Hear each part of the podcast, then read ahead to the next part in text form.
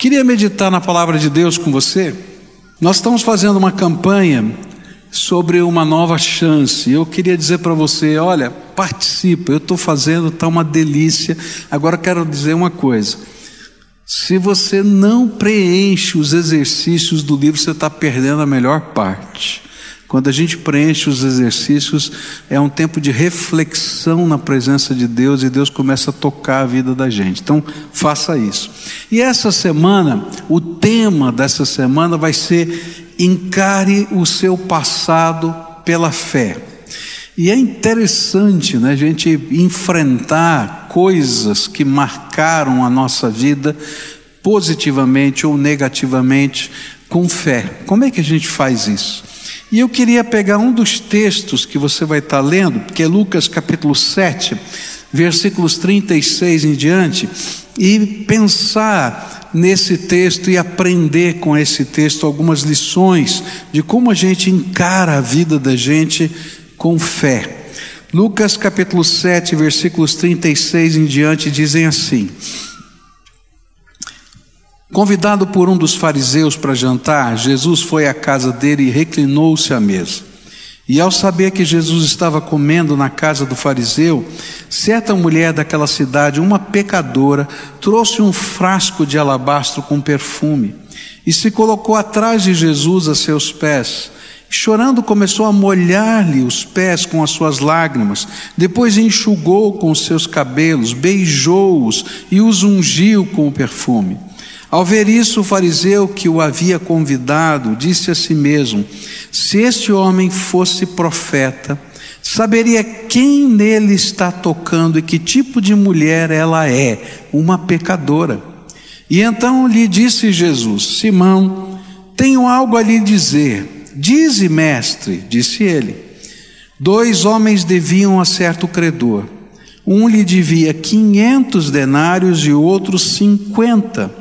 Nenhum dos dois tinha com que lhe pagar. Por isso perdoou a dívida a ambos.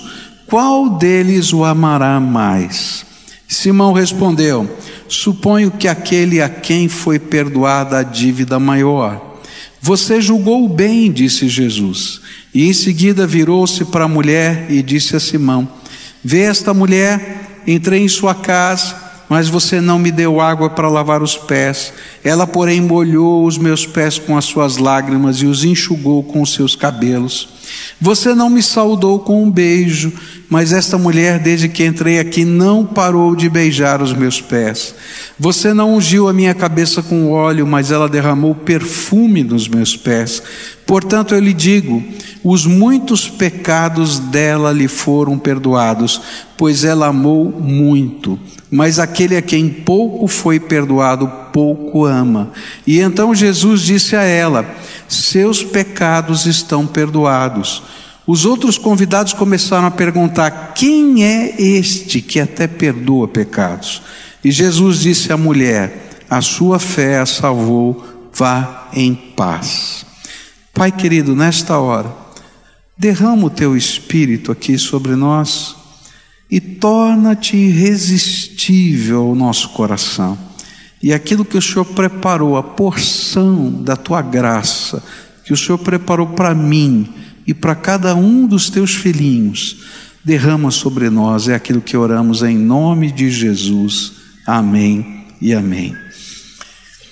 Esse texto ele é visto sob duas perspectivas a perspectiva da mulher e a perspectiva de Simão. E é interessante que Jesus, ele gasta até mais tempo falando, não é, dessas perspectivas, apontando as falhas de Simão, do que olhando para o passado dessa mulher. E eu queria nessa manhã é, começar a estudar esse texto na perspectiva do que aquela mulher nos ensina sobre lidar com fé com a nossa vida. E hoje à noite eu quero todo, retomar esse texto olhando para o que aquilo que Jesus falou a respeito de Simão pode nos ensinar sobre lidar a nossa vida ou trabalhar a nossa vida com fé. Mas primeiro eu preciso explicar para você o que está acontecendo nesse cenário. Muito provavelmente Jesus tinha pregado naquela cidade, naquela aldeia, deveria ter feito alguns milagres, e ele foi ouvido tanto pelo fariseu Simão, quanto pela mulher. E Simão fez algo que era muito comum naquele tempo, ele convidou Jesus para jantar na sua casa com o propósito de debater a doutrina que Jesus estava pregando. Então seriam dois mestres da lei discutindo o sermão de Jesus. Jesus falando ou, reafirmando os pontos que ele tinha ensinado e Simão provavelmente rebatendo esses, esses alguns daqueles valores ou princípios. Nesse contexto, esse não era um jantar privado, era um jantar público.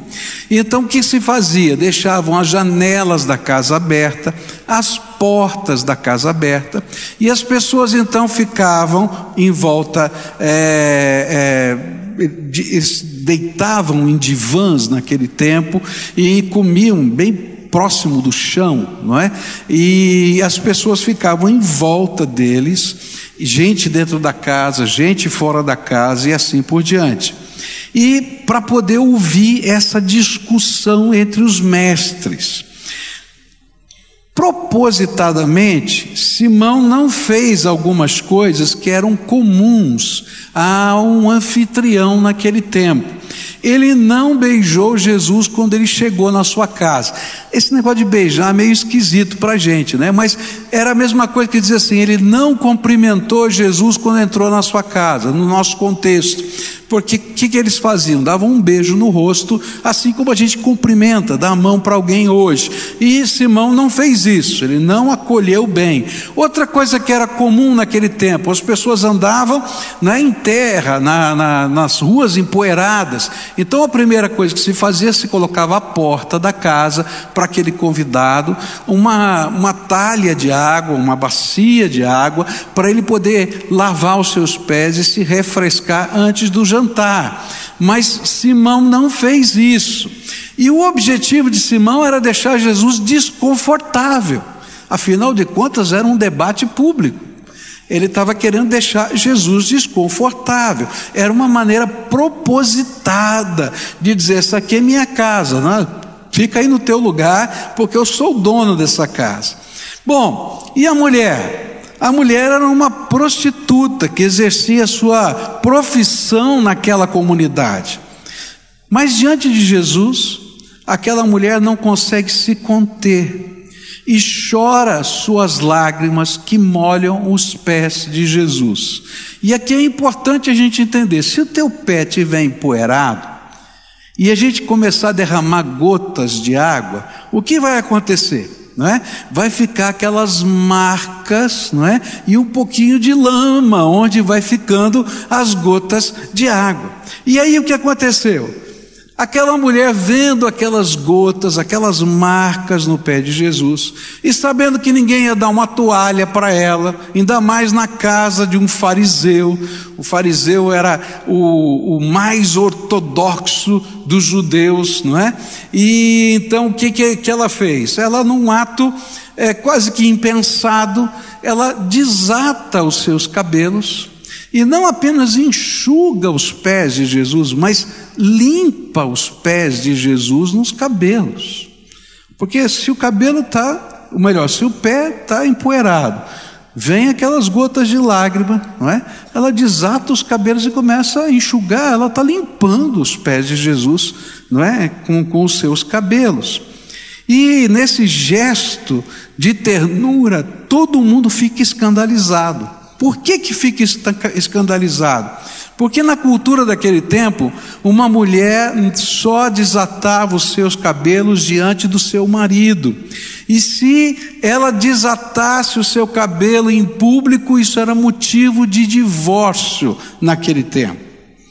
Bom, ela não se contentando com isso, depois que os pés de Jesus estavam enxutos, ela pega um pequeno vaso de alabastro que ficava pendurado no pescoço, como se fosse uma corrente. onde tinha um, um guento, um óleo perfumado, que era usado tanto para perfumar o hálito quanto para perfumar o corpo. Custava muito caro e ela derrama esse óleo e começa a ungir os pés de Jesus. E esse era um gesto de profunda humildade, porque o normal era ungir a cabeça. Esse era o normal, ungir-se a cabeça. Mas, para ungir a cabeça, representava a autoridade. Alguém está ungindo a sua cabeça era alguém que tinha autoridade. Ela diz: Eu não tenho autoridade para ungir a cabeça desse homem. Então o que ela faz? Ela unge os pés. Nesse sentimento de amor, de indignidade, mas ao mesmo tempo de celebração e de louvor.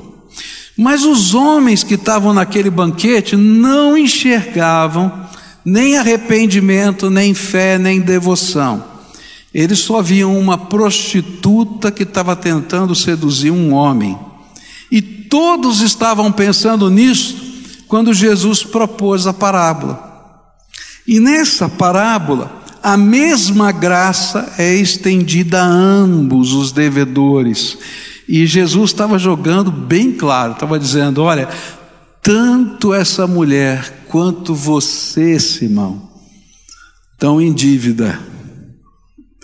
A questão só é o valor da dívida. E aqui eu diria o seguinte: o valor social da dívida. Porque para Deus, o pecado é uma interrupção da comunhão com Ele. E se eu pegar um fio quebrado, você já deve ter tido um fio quebrado na sua casa, não é? Aquele fio que ainda não está desencapado, que você não sabe onde ele partiu e de repente para de funcionar. E você olha o fio, parece que está intacto, por fora parece que está bom, não é? Se você às vezes der uma mexidinha, até ele volta a funcionar, mas você não sabe exatamente onde foi. Exatamente assim é o pecado. O pecado é uma interrupção da comunhão com Deus. Os nossos pecados fazem separação entre nós e Deus. O que mede o tamanho do pecado não é Deus, porque Deus está vendo a interrupção.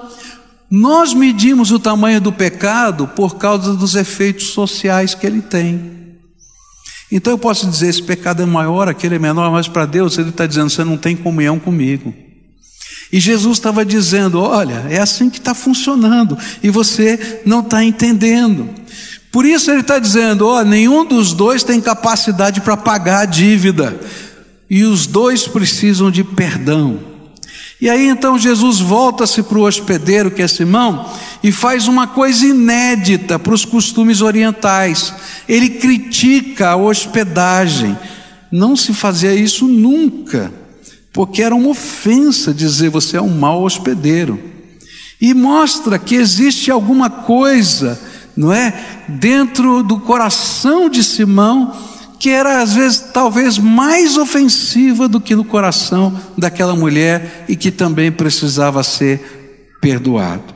Por isso hoje eu queria olhar para essa mulher e aprender com ela algumas coisas tremendas. A primeira delas que eu quero aprender é que a gente só encara a nossa vida na presença de Deus se a gente tiver dois sentimentos que nos impulsionem: arrependimento e fé. Arrependimento e fé. Quando houve o milagre do dia de Pentecostes, é, perguntaram para Pedro: Pedro, que necessário, que é necessário a gente fazer para ser salvo? E ele disse: Olha, vocês precisam se arrepender e ter fé. E quando a gente olha para essa mulher, a gente vai perceber esses dois sentimentos no coração dela. Provavelmente o sermão de Jesus e os feitos de Jesus promoveram naquela mulher um verdadeiro sentimento de pecado e profundo desejo de mudança. E isso é arrependimento. Existe uma diferença entre remorso e arrependimento. Remorso é um sentimento de culpa que não vê alternativa que não propõe nada no lugar, só fica a culpa. Isso é remorso. Mas o arrependimento é aquele sentimento de culpa que nos impulsiona a uma nova vida, a começar de novo, a fazer diferente, a desejar ser diferente. É aquela dor da alma que nos impulsiona a mudar de vida. E para mim isso fica claro na oferta que essa mulher fez do unguento. Determinava essa oferta a, o desejo de mudança de vida. Aquela, aquele unguento que estava aqui no pescoço era ferramenta de trabalho e custava caríssimo. A hora que ela pega aquilo e derrama nos pés de Jesus, ela está dizendo: Jesus, eu sei quem eu sou, mas eu não quero continuar sendo quem eu sou. Se eu preciso da sua ajuda para mudar. Sabe por quê? Porque eu e você sabemos que todo o desejo de mudança que nós temos, muitas vezes esbarra na nossa incapacidade de garantir a nossa transformação. Por isso, arrependimento e fé precisam caminhar juntos em nossa experiência. Através do arrependimento, nós enxergamos a realidade do que Deus vê em nós, o nosso pecado, e desejamos ser diferentes. E isso nos conduz a algumas entregas, mas é a fé em nosso Senhor Jesus Cristo que libera poder do céu, que garante a nossa transformação e a nossa restauração. É no poder de Jesus que somos restaurados.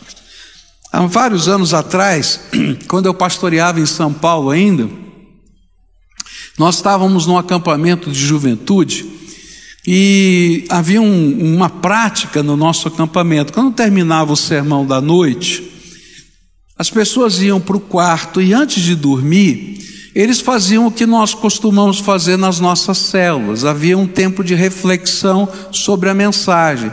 E aí então eles reuniam o quarto, tinha um líder, né, e eles ministravam um na vida do outro, começavam a trabalhar a, as aplicações dos sermões, tinha um roteiro que eles trabalhavam em cima disso.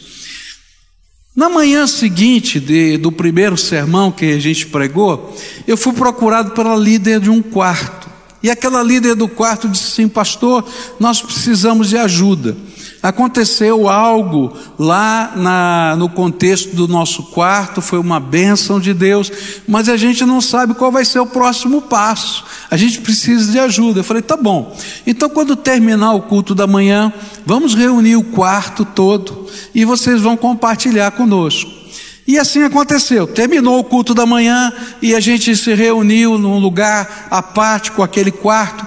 E aí eles começaram a contar a história. Tinha uma moça lá de cerca de 20 anos de idade que começou a contar a história dela. Ela fugiu de casa por uma série de problemas dentro da sua família, dentro da sua casa. E ela fugiu de casa com 12 anos de idade e foi morar nas ruas. E lá nas ruas ela encontrou uma pessoa que a abrigou. Mas essa pessoa era tremendamente mal intencionada e introduziu essa menina na prostituição. E ela pagava a sua moradia com essa pessoa, com essa estrutura que a abrigou, prostituindo-se com 12 anos de idade. Eu fiquei pensando quanta gente ruim tem nessa terra. 12 anos é uma criança. Com 16 anos de idade, essa moça tinha um cliente que gostou dela. E esse cliente montou uma estrutura para ela.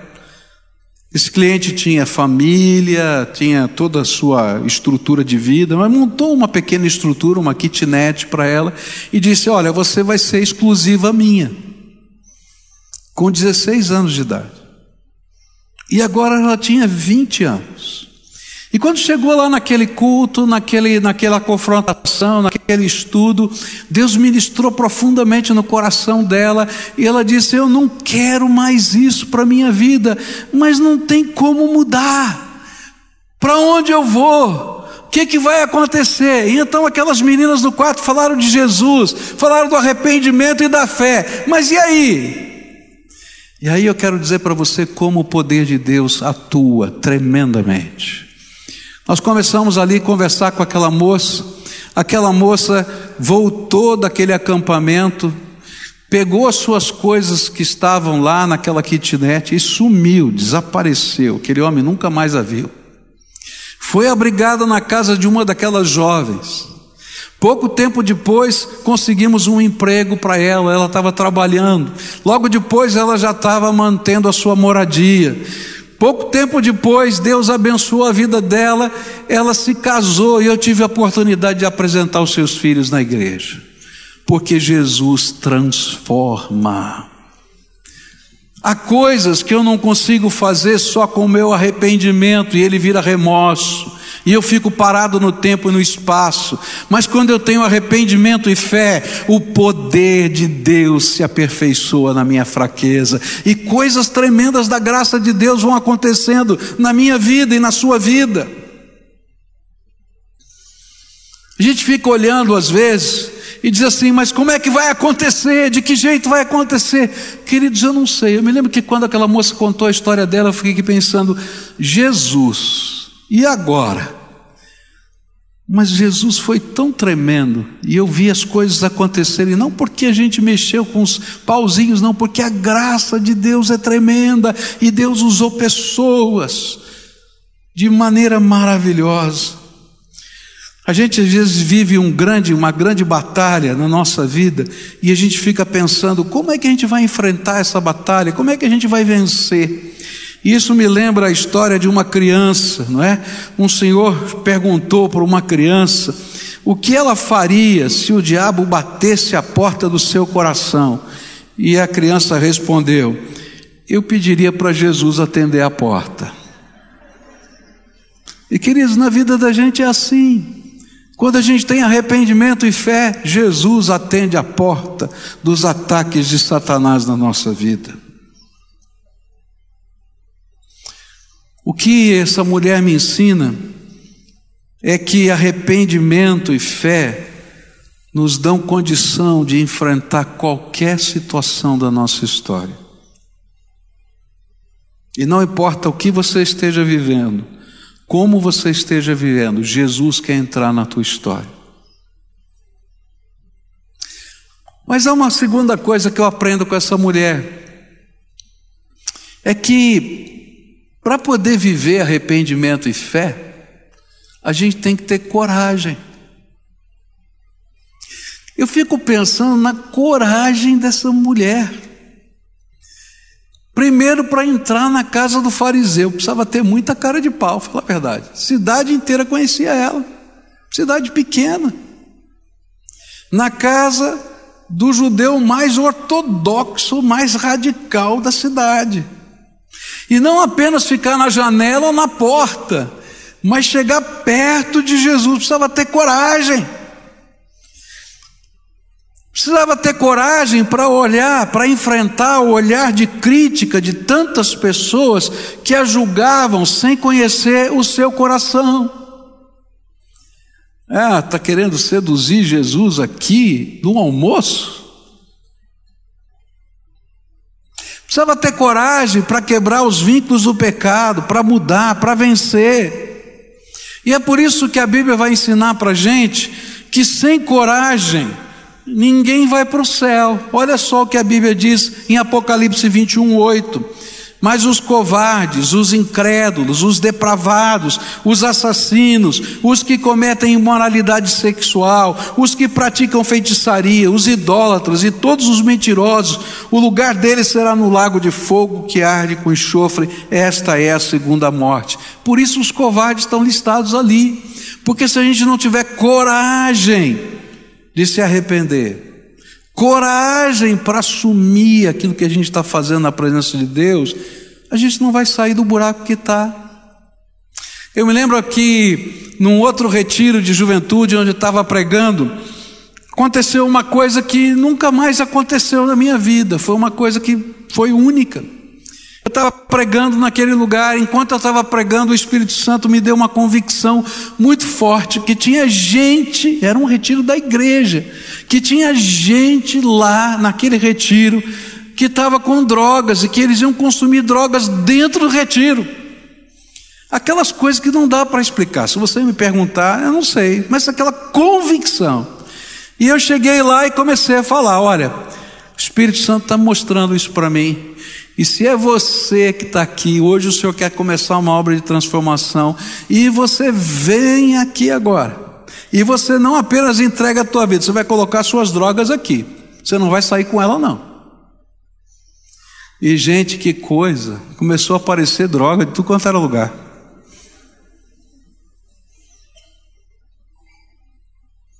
Mas precisava ter coragem para colocar. E eu me lembro de um jovem. Esse jovem, eu já estava no meu quarto, quando bateram na minha porta. Ele disse assim: Pastor, eu não tive coragem. Ele era muito conhecido no nosso meio. Eu não tive coragem de levar as minhas drogas, mas eu voltei para o meu quarto e aquilo começou a me incomodar, me incomodar, me incomodar, e eu sabia que eu precisava tomar uma atitude. E então, eu não fui lá na frente, mas o Senhor pode dar fim nessas drogas, porque eu preciso de algo novo na minha vida. E sabe, queridos, é assim que funciona na vida da gente. A gente precisa ter coragem coragem de tomar decisões e deixar a graça de Deus fluir na nossa vida. E sabe o que acontece? Quando a gente tem arrependimento e fé, movido por essa coragem, essa determinação, dizer eu quero algo novo na minha vida, algo tremendo de Deus acontece. E quando eu olho para essa mulher, essa mulher me ensina o significado da adoração.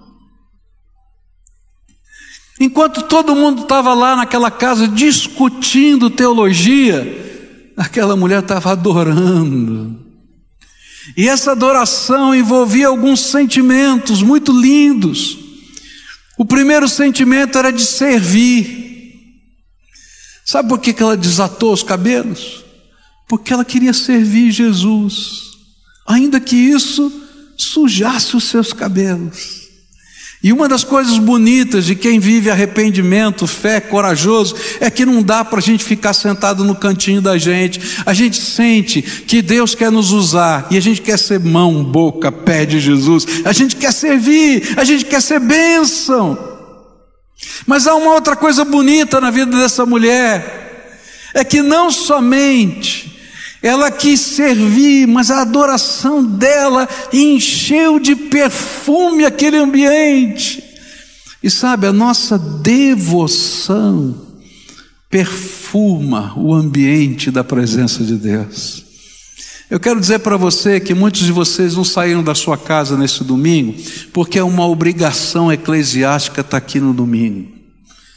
Vocês vieram aqui porque sentiram o desejo de estar na presença de Jesus e adorá-lo. E sabe, vocês trazem um perfume. E não é o perfume que você comprou lá na loja, não. É o perfume de Jesus na tua vida, porque você é o bom perfume de Cristo aqui nesse lugar. E a maneira como você adora, a maneira como você ora, a maneira como você reage, a maneira como você está sendo movido pelo Espírito, não apenas abençoa a tua vida, chega ao céu, mas envolve as pessoas que estão aqui, porque a graça de Deus se derrama nesse lugar através de você. Por isso, essa mulher me ensina que eu posso enfrentar a minha própria vida com arrependimento, fé, coragem e profunda devoção a Jesus.